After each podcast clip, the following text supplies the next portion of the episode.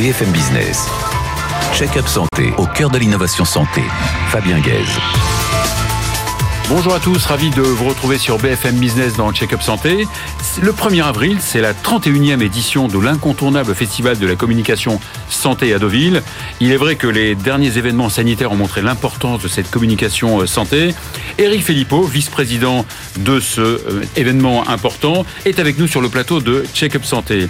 En cette période de pénurie et d'absentéisme dans le monde de l'hospitalisation publique ou privée, il fallait une solution simple et efficace pour gérer ce problème et l'entreprise Hublot, cofondée par euh, Adrien Beata, y arrive à merveille grâce à sa plateforme intelligente. Notre sommeil s'altère de plus en plus sur le plan quantitatif et qualitatif. Et évidemment, c'est pas très bien pour notre santé. Le professeur Pierre euh, Escourou, spécialiste du sommeil, on dit aussi somnologue, euh, et Mathieu Letombe, président de Weezings, nous parle des avancées technologiques dans ce domaine. Sans oublier la chronique de Renaud Degas, directeur de la veille acteur de santé.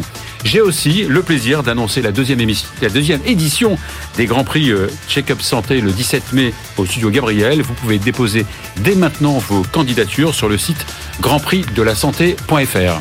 Check-up Santé, c'est parti. BFM Business. Check-up santé au cœur de l'innovation santé. Eric Philippot, bonjour. Bonjour Fabien.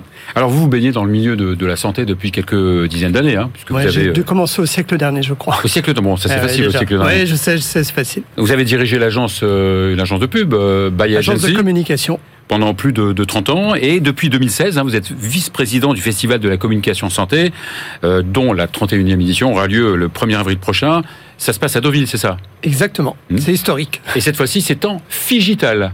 Et oui, le figital s'est imposé un peu dans notre monde. Oui. C'est la, la, crise sanitaire nous a amené à mélanger du présentiel quand on le pouvait, mais on n'en a pas eu beaucoup malheureusement, parce qu'on a décalé quasiment deux ans hein, cette édition. Donc cette euh, 31e saison du festival aurait dû avoir lieu en 2020, puis après en 2021, et maintenant c'est en 2022. Et donc du coup, euh, il y aura, et c'est une première. Et euh, du digital pour des gens qui sont en présentiel à Deauville et d'autres qui seront en digital de l'autre côté, de- devant leur écran. alors dites-moi, quelle est un peu la philosophie en quelques mots de votre événement? Alors, la philosophie, en fait, il y a, il y a trois mots qu'on pourrait utiliser. Euh, avec Dominique Noël, qui est, qui est la présidente euh, du festival que j'ai le plaisir d'a- d'accompagner. On lui passe le bonjour d'ailleurs. Exactement. Euh, nous, nous, ce qu'on aime et ce qui est passionnant pour nous tous, hein, d'ailleurs, c'est de mettre, euh, éclairer certains sujets de communication santé euh, qui sont euh, peut-être pas assez mis en avant de temps en temps, que ce soit des paroles de patients, des associations de patients, du côté des laboratoires pharmaceutiques, des dispositifs médicaux, de d'être un lieu de partage. Il y a aussi un concours de projets de communication euh, santé à Deauville. Il y aura en, plus de 100 projets cette année. oui, en Et reparler. derrière, c'est aussi de transmettre. Mhm. cette information parce qu'à un moment ou à un autre, on est tous des patients. Et donc, si l'information est correcte, elle est avérée et en plus efficace pour nous aider à prendre en main notre santé, c'est Ah. mieux. Alors le fil rouge de cette année, c'est communication et confiance? Exactement. Oui. Vous trouvez qu'il y a une baisse, euh, voire une, une perte de confiance dans la communication santé? Alors, une perte de confiance, oui, on l'a vu un peu avec les réseaux sociaux qui sont emparés des sujets de santé, notamment autour du vaccin. Euh, Dominique Noël avait eu déjà cette idée, déjà il y a maintenant cinq ans. Nous avions eu la directrice de la communication des pandémies euh, de l'OMS qui était venue nous parler de ce qui s'était passé en Afrique. Alors, on était sur Ebola à l'époque. Et là, on a vu que cette crise, elle est arrivée aussi dans le monde entier et notamment aussi à nos portes en France. Et donc, on a vu que cette crise de confiance sur l'information que l'on pouvait trouver, donc avec les infox, les intox, tout ce qui est euh, effectivement infodémie, était un vrai sujet qui Mhm. pouvait mettre un peu en berne la confiance euh, que nous, tous, pouvons euh, ou pas mettre dans la communication santé. Alors une des, nou- des nouveautés hein, de, votre, de votre événement, du Festival Communication Santé, c'est la francophonie. Alors, c'est une nouveauté parce qu'on a lancé au mois Presque de... nouveau, puisque C'est c'est presque nouveau, Ouais. parce qu'on a lancé. euh, donc, je vous le disais, hein, la, la crise sanitaire euh, a été euh, un vrai problème pour tous, mais nous a amené à nous réinventer quelque part. Et donc, nous avons lancé avec Dominique au mois de novembre dernier la première semaine de la communication santé francophone. Et d'une, parce qu'on avait des parties prenantes à l'étranger qui nous demandaient de pouvoir suivre le festival. Donc, on s'est dit que le digital était quand même un élément majeur pour ceux pas seulement des pays francophones d'ailleurs. Et des pays francophiles aussi. euh, Et donc effectivement, la langue française est dans la santé une langue euh, très pratiquée. Et ça, ça va être aussi notre parcours par la suite, c'est de le mettre encore plus en avant, de redonner de la place à la langue française dans le monde de la santé. Oui, on parle d'ailleurs de diplôme français de, de la santé. Alors oui, nous avons travaillé pendant cette semaine de la communication francophone, communication santé francophone en novembre.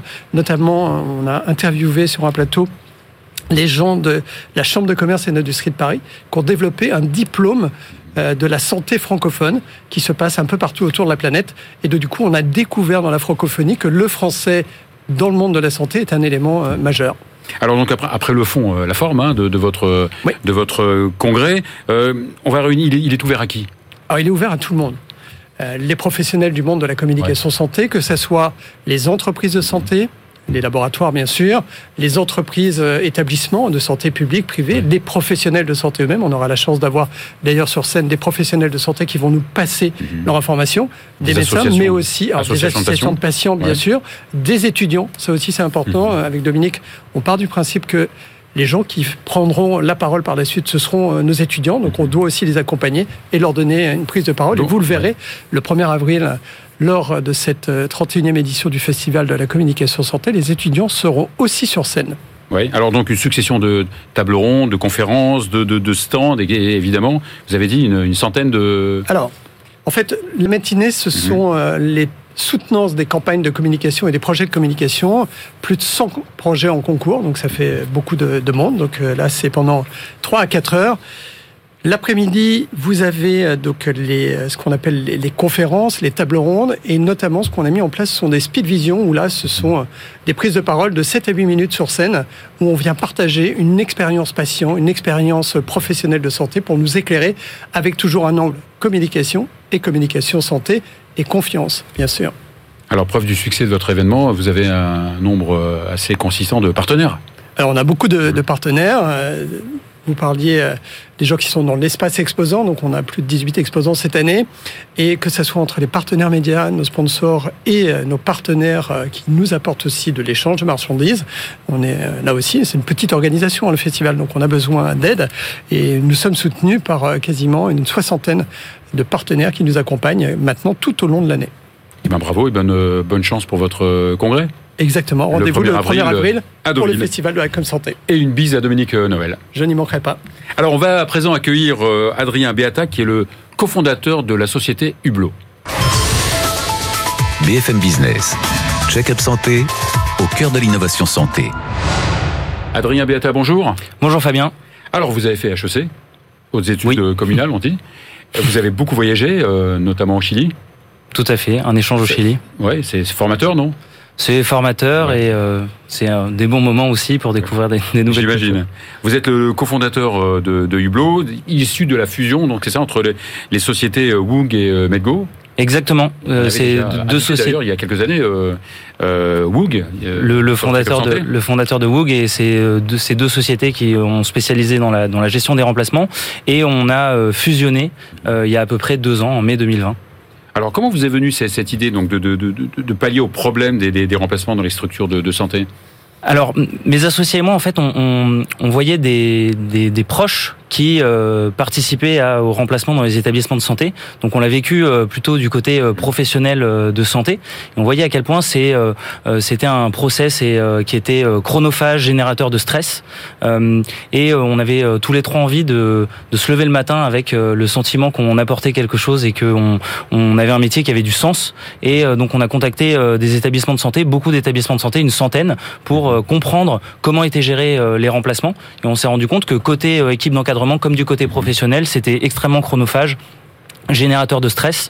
Et donc, on a décidé de créer un outil euh, digital pour les accompagner dans cette gestion des remplacements. On va en parler. Donc, c'est vrai qu'il y a un, taux d'absentéisme qui est assez fort, une pénurie aussi associée à une pénurie qui a été aussi exacerbée par la crise sanitaire. Il y a un taux d'absence dans les établissements de santé euh, qui est euh, de l'ordre de 10% en France et qui a augmenté. C'est beaucoup. C'est beaucoup. C'est un taux qui a augmenté avec la, avec la crise sanitaire mmh. parce qu'il y a beaucoup de, il y a eu beaucoup de pression, beaucoup de beaucoup de charges qui a été qui a été qui est retombée sur les épaules des, des soignants qui sont fatigués fatigués, qui ont du mal à se, à se, à rester motivés longtemps dans ces carrières. Donc il y a une vraie, on est, on est aujourd'hui une vraie crise de sens dans ces carrières.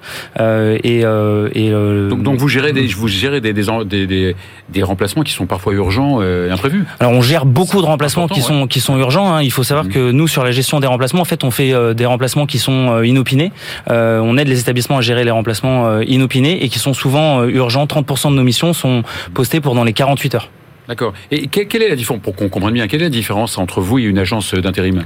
Alors, euh, on n'est pas du tout, euh, on n'est pas du tout euh, antagoniste. on est une solution complémentaire. En fait, nous on fournit aux établissements de santé une solution qui leur permet de recenser l'ensemble de leurs remplaçants connus de confiance avec qui ils ont l'habitude de travailler et ensuite en de interne, leur en interne exactement. On permet aux établissements donc euh, que ce soit des hôpitaux, des cliniques, des maisons de retraite de constituer un réseau de remplaçants euh, connus euh, et de leur proposer en priorité ces remplacements. Par contre, quand ils trouvent pas de remplaçants euh, au sein de ce réseau connu, eh ben on leur permet en partenariat avec des agences d'intérim de décrocher et d'envoyer leurs demandes à leurs partenaires à leurs partenaires d'intérim. D'accord. Et d'un point de vue économique, est-ce que c'est mieux de, de, de, de, faire remplacer, de trouver des remplaçants à l'intérieur d'une structure alors, que passer par une agence d'intérim D'un point de vue économique, euh, en faisant appel à une personne qu'on connaît déjà et en recrutant une personne qu'on connaît déjà, on paye pas le, on paye pas le, coût du recrutement.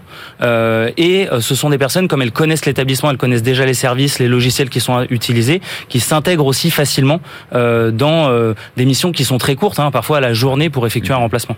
Et d'accord, donc et c'est euh, donc vous avez fait vous avez créé une, une plateforme. Hein, Exactement, plateforme, on a créé une plateforme. Comme je disais, simple mais efficace, Mhm. euh, qui, qui permet d'une part de, aux, aux entreprises d'aller chercher des, des vacataires et aux, à d'éventuels vacataires de s'inscrire sur la plateforme.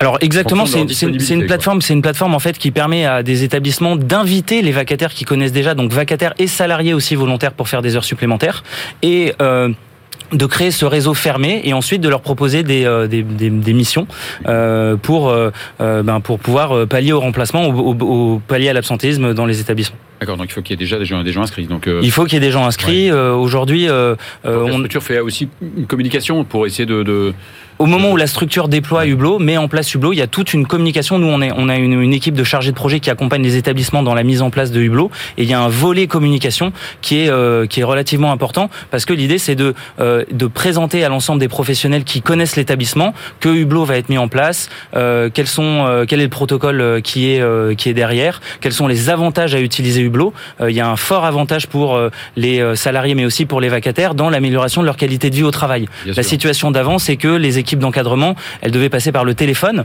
donc souvent en faisant des appels intrusifs sans savoir si la personne est disponible ou pas. Ah Alors un gain de temps énorme quoi. Un gain de temps énorme et une baisse des, euh, une baisse des sollicitations qui sont euh, parfois euh, intrusives et malvenues. Enfin, ça évite quand même d'utiliser à 90% le- les agents d'intérim quand même ou pas, non? Ça permet, ça permet de mieux répartir la charge entre le recours au réseau interne et euh, les agences d'intérim. Par contre, euh, c'est, euh, ce sont deux solutions qui sont vraiment complémentaires. C'est-à-dire que Hublot va permettre de solliciter extensivement le réseau de remplaçants connus. Oui. Ce réseau de remplaçants connus ne répond pas dans 100% des cas et du coup, quand il répond pas, on souhaite vraiment euh, pouvoir envoyer, on va transférer la demande aux agences d'intérim. Une autre fonction de votre plateforme, c'est aussi peut-être d'améliorer l'attractivité non, de, de- de certains établissements santé Alors déjà, le fait de mettre en place un outil digital, c'est la Évidemment. preuve que les établissements euh, prennent à bras le corps cette, euh, ce- cet enjeu de digitalisation et c'est un vecteur d'attractivité.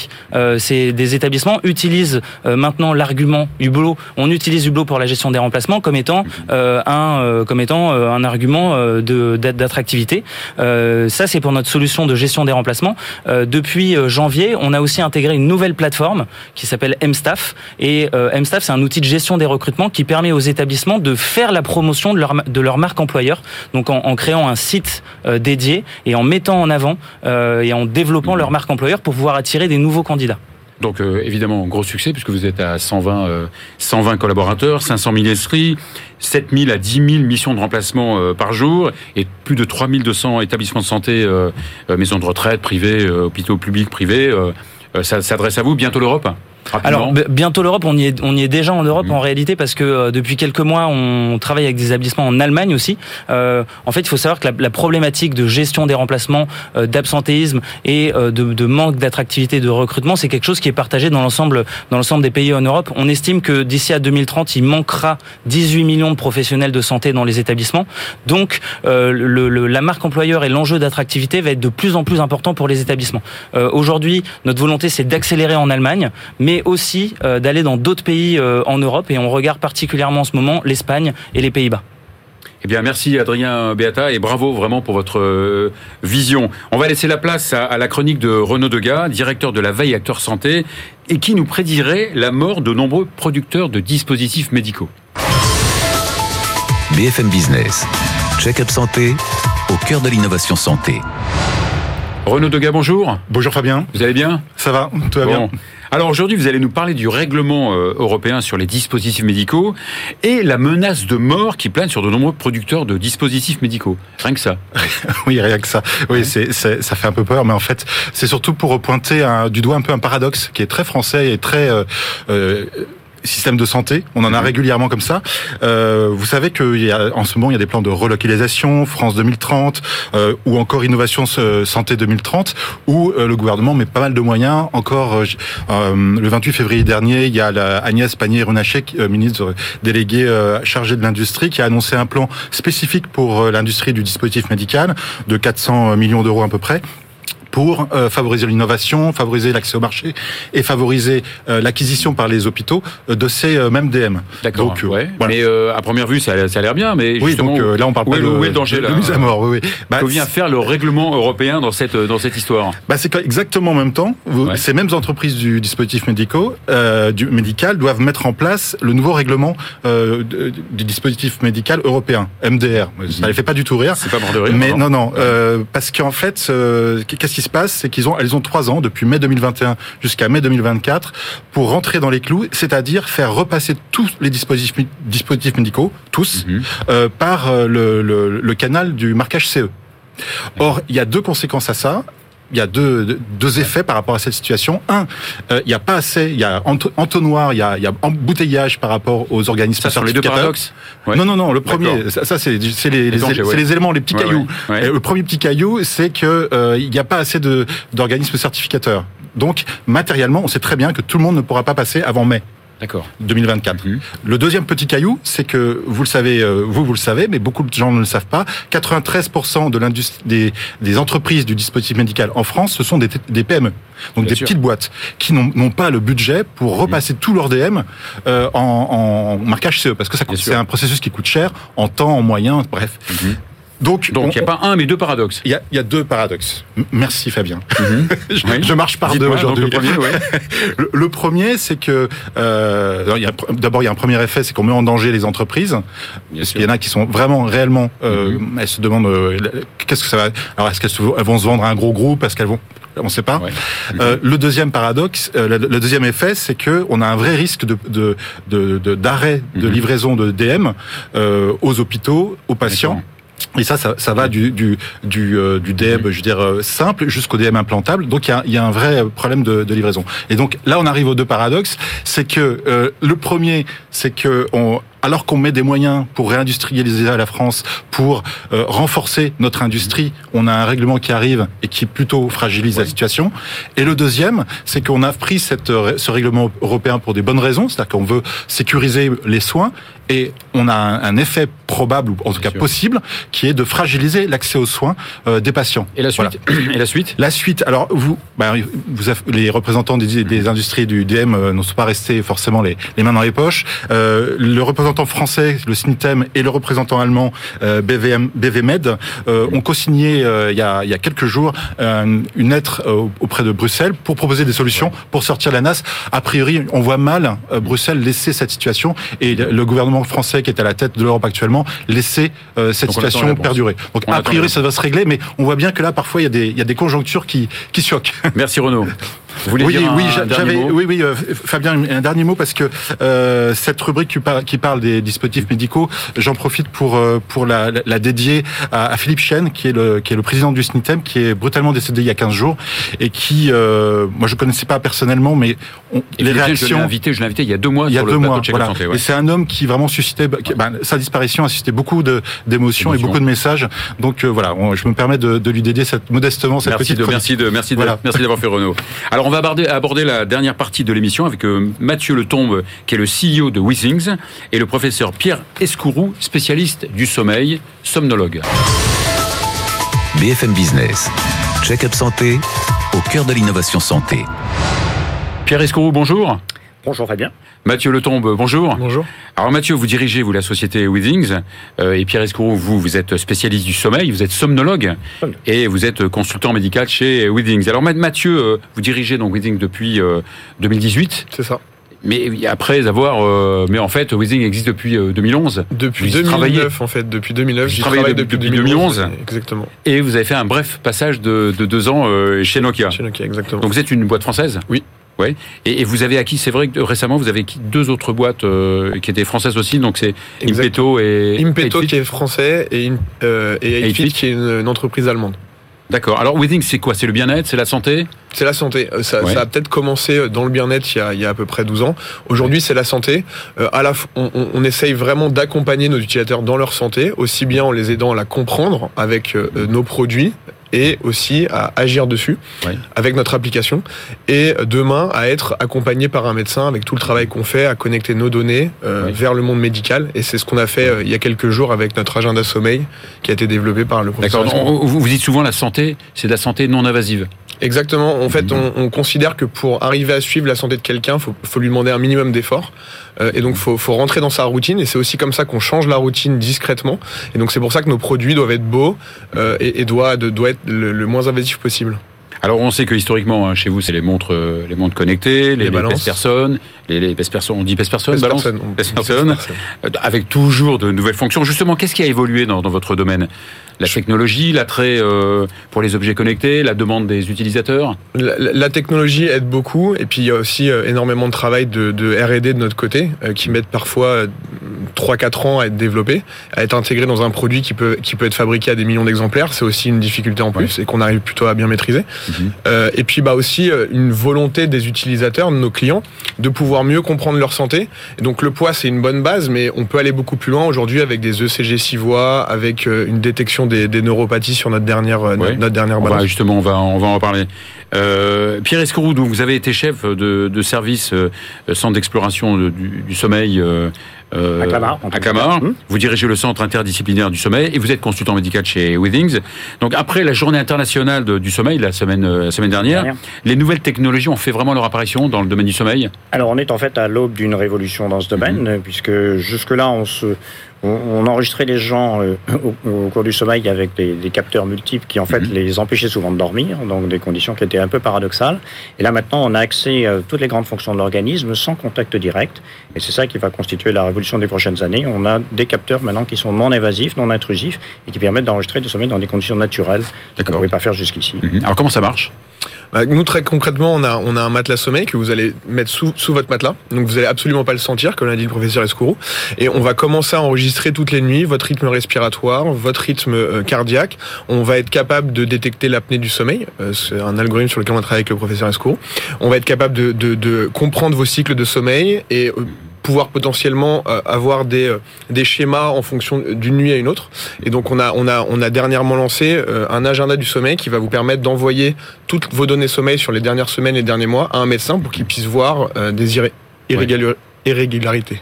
On peut vraiment comparer dans, dans l'apnée du sommeil euh, l'appareil Weddings avec euh, la polygraphie euh, Alors cet, appareil est totalement validé et publié mhm. dans, des revues internationales avec des résultats de sensibilité et spécificité qui sont tout à fait remarquables pour un appareil qui n'a pas besoin de mesurer par exemple la saturation d'oxygène, qui est un simple matelas mis entre le, sommier et le, matelas. Donc des performances qui sont tout à fait d'ordre médical. Alors, vous, vous lancez cette année, euh, c'est un peu le scoop, vous lancez cette année le, le, le Body Scan, qui est une station de santé connectée à domicile? Exactement. Donc c'est c'est une évolution de notre gamme balance. Donc on va on va être on va toujours mesurer le, poids et la, la, la composition corporelle d'une manière beaucoup plus poussée.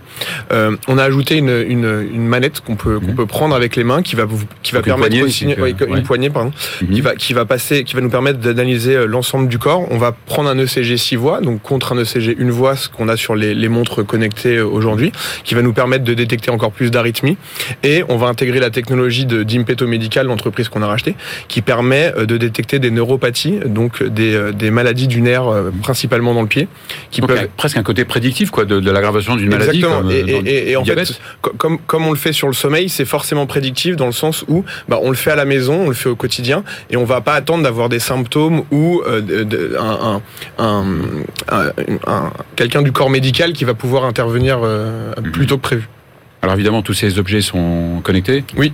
Ils peuvent, ils peuvent être aussi. Euh, on, parle aussi d'une de, connexion avec euh, l'espace santé, avec mon espace santé. Oui, oui. Euh, donc on y travaille actuellement. Et puis de manière générale, on essaye d'avoir, de, de, de, permettre à l'utilisateur déjà depuis 10 ans de mhm. partager ses données avec sa famille ou avec son médecin traitant ou un spécialiste. Donc euh, de Pierre Escour, donc maintenant les nouveaux appareils, donc évidemment sont connectés, ils ont une fonction même de prédictive, carrément. Alors ils vont probablement l'avoir, c'est pas encore mhm. tout à fait démontré, hein, ça, on aura besoin pour ça d'études cliniques, euh, de prospectives à plus long terme, mais c'est certain que c'est le but qu'on voudrait obtenir avec ces appareils, puisqu'ils sont d'usage tout à fait non intrusif et vont permettre d'avoir un monitorage permanent d'un sujet ou d'un patient à domicile sur de longues périodes. Mhm. L'évolution de Withings, c'est l'international, c'est déjà de toute on, façon. On est déjà à l'international, on fait 35% euh, de notre chiffre d'affaires aux États-Unis, euh, où la santé bouge aussi très très vite là-bas. Euh, on travaille déjà avec des, des, professionnels de santé qui, qui utilisent nos produits pour. C'est sûr que l'obésité euh, et la du sommeil, c'est un peu l'hypertension, mhm. toutes les maladies chroniques. Enfin, un, grand nombre de maladies chroniques sont liées à l'obésité et à des, à des, problématiques de poids. donc c'est l'internalisation, c'est d'aller plus loin dans ce qu'on mesure et une meilleure connexion avec le, le, le monde médical. Donc aller plus loin dans ce qu'on mesure médicalement, mais ne pas laisser l'utilisateur tout seul avec cette mesure et vraiment qu'il puisse être accompagné avec quelqu'un du corps médical. Et évidemment surveiller, euh, surveiller de loin avec des alertes euh, que le médecin peut euh, reconnaître. Et, et monitorage à distance et essayer de prévenir les exacerbations des différentes maladies qui peuvent mmh. le, le parcours d'un malade chronique. Eh ben Cocorico alors. Ouais. Merci beaucoup, merci beaucoup Mathieu, Mathieu Leton. Merci, merci, beaucoup, Pierre Escour. Restez, restez avec nous. C'est la fin de, de cette émission. On se retrouve avec plaisir, j'espère, la semaine prochaine.